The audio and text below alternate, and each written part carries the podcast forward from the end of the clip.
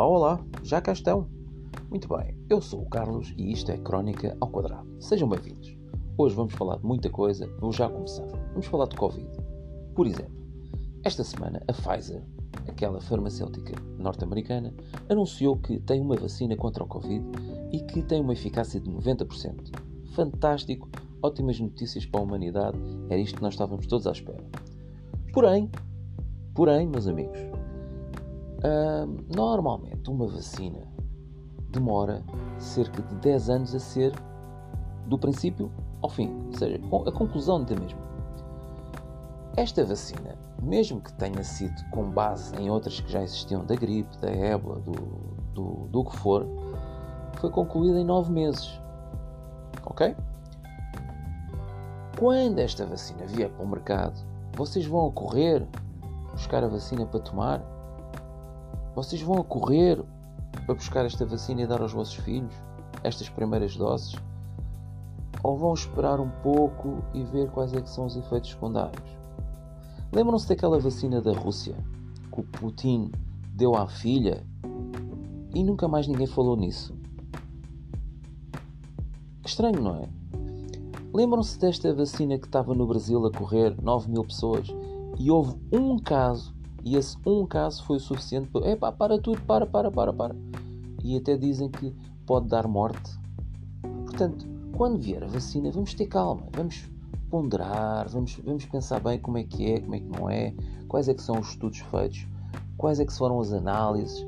Não vão já correr, ok? Esta é a minha opinião. Vocês fazem o que quiserem. Porém, outra situação. Não acham um pouco estranho que logo a seguir às eleições norte-americanas, em que Joe Biden ganha Trump, passado dois dias, esta Pfizer anuncia esta vacina. Não acham um pouco estranho? Enfim, deixa ao vosso critério. Porém, outra coisa também. Este mesmo Joe Biden, passado dois dias de ter ganho as eleições, assinou um contrato com a operadora Huawei no valor de bilhões de dólares ele ainda não é presidente de facto, ele só em 20 de janeiro é que vai tomar posse, mas já assinou este contrato. Fantástico. Estas, estas operações de lobby surpreendem-me a cada dia que passa. Mas pronto, vamos continuar. Como é que se transmite este vírus? E vocês já sabem isto, mas eu só vou retificar aqui uma, uma à parte. Estão a ver as escolas, aquelas idades entre os 10 e os 18 anos? Esse grupo está-se completamente nas tintas, vamos dizer assim. Uh, continuam a fazer as mesmas coisas, continuam a ir aos mesmos sítios, continuam a andar em grupos, de mãos dadas, aos abraços, a namorar, o que é óbvio, eles estão na fase de isso tudo e temos que dar o desconto, sim senhor. Mas esses jovens, que são todos assintomáticos para mim, levam para casa o vírus, passam aos pais, que não são assintomáticos, passam aos vizinhos, aos primos, aos tios, aos avós e por aí vai primeiro foco de transmissão, a meu ver. Segundo, transportes públicos. Pessoas têm que ir trabalhar, não há autocarros suficientes, não há distanciamento social suficiente e pronto, não é preciso estar aqui a dizer onde é que isto vai. Porém, existe ainda mais um foco, principalmente nas grandes capitais. Estão a ver aquelas trotinetes, scooters, como quiserem chamar, elétricas. Aquelas bicicletas elétricas que agora há a pessoa chega lá, uma aplicação e pronto, vai daqui do ponto A ao ponto B.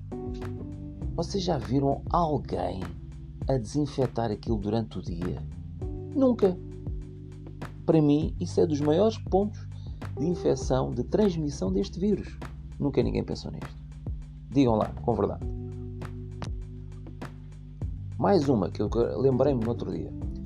Há uns tempos atrás, o governo disse assim: quem não andar com máscara na rua vai ser multado. As multas vão de 50 euros até aos 500 euros. Fantástico! Eu bati palmas de pé. Estava na sala, levantei-me e comecei a aplaudir. Grande medida, sim senhor. Não esperaram sete meses para dizer que a máscara é obrigatória. Isto foi das melhores medidas que este governo já disse. Porém, porém, meus amigos, já alguma vez viram, ou no Correio da Manhã, ou no semanário, ou no jornal, ou numa revista, ou na internet, onde quer que seja, alguém ser multado por esta mesma ação. Ou seja, por não usar máscara. Olha, este não usou máscara, foi multado em 100 euros. Aquela não usou máscara foi multada em 500 euros porque estava num sítio muito público e, e estava cheio de gente. Isto nunca acontece. O que é mau, porque se acontecesse as pessoas iam respeitar mais. Não estou a dizer todas, mas iam respeitar um bocadinho mais. E depois temos os exemplos não é? dos autógrafos grandes eventos. Ah, 27 mil pessoas, bora, não há problema, ninguém passa o Covid, ninguém vai espirrar, ninguém vai tossir. Uh, ondas grandes na Nazaré, bora, não há barreira nenhuma, deixem entrar toda a gente para caírem da falésia ou para transmitirem os vírus. Vamos todos cantar com baiá e, e ver os, os homens lá nas ondas. É um espetáculo, ninguém pensa nisto. Isto tudo para dizer que existem dois grupos que estão aqui na luta contra o Covid. O primeiro grupo chama-se os cumpridores. Os cumpridores, de qual eu faço parte e com me orgulho, são aquelas pessoas que vão para casa quando é o recolher obrigatório, não vão passear para os supermercados, uh, fazem as coisas como deve ser, deixam os sapatinhos à porta de casa, evitam o contato entre as famílias, fazem videochamadas, para não morrer a amizade, visitam os familiares à porta, não entram dentro de casa. Então, está tudo bem? Ótimo, ótimo, fiz. Até amanhã, até amanhã. E fazem essas coisas todas e lavam as mãos e compram álcool gel e tudo ok. Depois, meus amigos, existem os espertos ao contrário, que são aqueles que não fazem nada. E estes espertos ao contrário não respeitam nada, não respeitam ninguém, não respeitam ordem nenhuma, não respeitam regras, não querem saber. Porém, porém, esta palavra está a sair muito neste, neste crónico ao quadrado. Porém, por causa destes espertos ao contrário, os cumpridores levam-no por tabela. Ou seja, voltamos a estados de emergência, voltamos a estados de calamidade. E o que é que isto faz? Faz com que a economia volte para trás. Em vez de irmos para a frente, não, damos sempre dois passos para trás. Eu próprio tenho um negócio e cada vez que eu começo a ter algum lucro, vem o, o governo e manda-me para trás. E depois abre o estabelecimento outra vez. Começa a ter algum lucro e acontece a mesma coisa. É a terceira vez agora que este ano, 2020, um ano espetacular, que vai-me acontecer outra vez a mesma coisa e eu já sei que os espertos, ao contrário, vão-me boicotar, vão-me sabotar a minha, a minha empresa. Portanto, quando virem um esperto ao contrário, apontem-lhe o dedo, faz favor, ponha a máscara, faz favor, lave as mãos, faz favor, distância, não quero ao pé de mim. Se estão numa sala e há 50 cadeiras, porquê é que a pessoa vai se sentar ao vosso lado? Porquê é que a pessoa vai se sentar atrás de vocês? Faz favor, sente-se lá ao fundo. Eu cheguei primeiro, você vai lá para o fundo. Não quero aqui ao pé de mim. Digam isto sem receio, vocês têm razão, ok? Mas pronto, para não estarmos só aqui a bater, a bater, a bater, a bater, vou dar aqui um exemplo de o que é que pode acontecer num centro de saúde ou num hospital, urgências, e a comparação com isto, com estas ações, com uma pessoa que não sabe falar línguas estrangeiras, um português neste caso. Primeiro caso: pessoas chegam a um centro de saúde e há sempre uma enfermeira ou um enfermeiro que fala assim com os velhinhos. Então, tá bonzinho? Então, dormiu bem? Comeu a papinha toda, não foi? Tomou um pequeno almoço?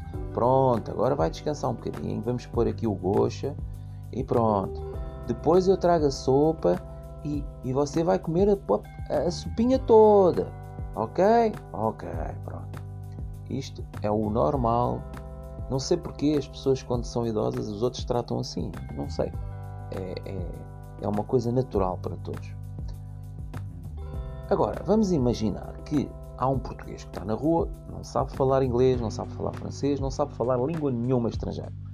E há um estrangeiro, seja ele qual for a nacionalidade, que vem falar com ele e diz assim: Can you tell me where the post office are? Uma parte. The book is on the table.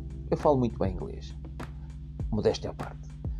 E a resposta do português que não sabe falar inglês ou qualquer língua vai ser assim: Hã? Os correios? Os correios é para ali. Você vai em frente, segue esta rua. Quando chegar ao fim da rua, vira à direita, está ali os correios. Resposta do estrangeiro: What? Don't understand. Resposta do português: Os correios estão ali ao fundo. Segue, segue, segue, segue e vira à direita. Como se falasse mais alto fizesse com que ele falasse inglês perfeito e lúcido para o estrangeiro. Isto acontece sempre, hão de reparar. Eu já vi isto acontecer pelo menos duas vezes esta semana. E é isto, meus amigos. Isto foi o meu Crónico ao Quadrado. Peço desculpa pelo desaparecimento e aparecimento neste caso, mas há muitas coisas a acontecer na minha vida, há muitas coisas a acontecer nas vossas vidas, e é assim. É mesmo assim, olha, isto é, é de borla, vocês não pagam nada, estão aqui se quiserem ouvir, se quiserem ouvir. Epá, ouçam quando quiserem. Se gostaram, partilhem. Se não gostaram, shh, vamos enganar mais um. E é isso. Fui, grande abraço do Carlos, Crónica ao Quadrado, está fechado este programa. Fui.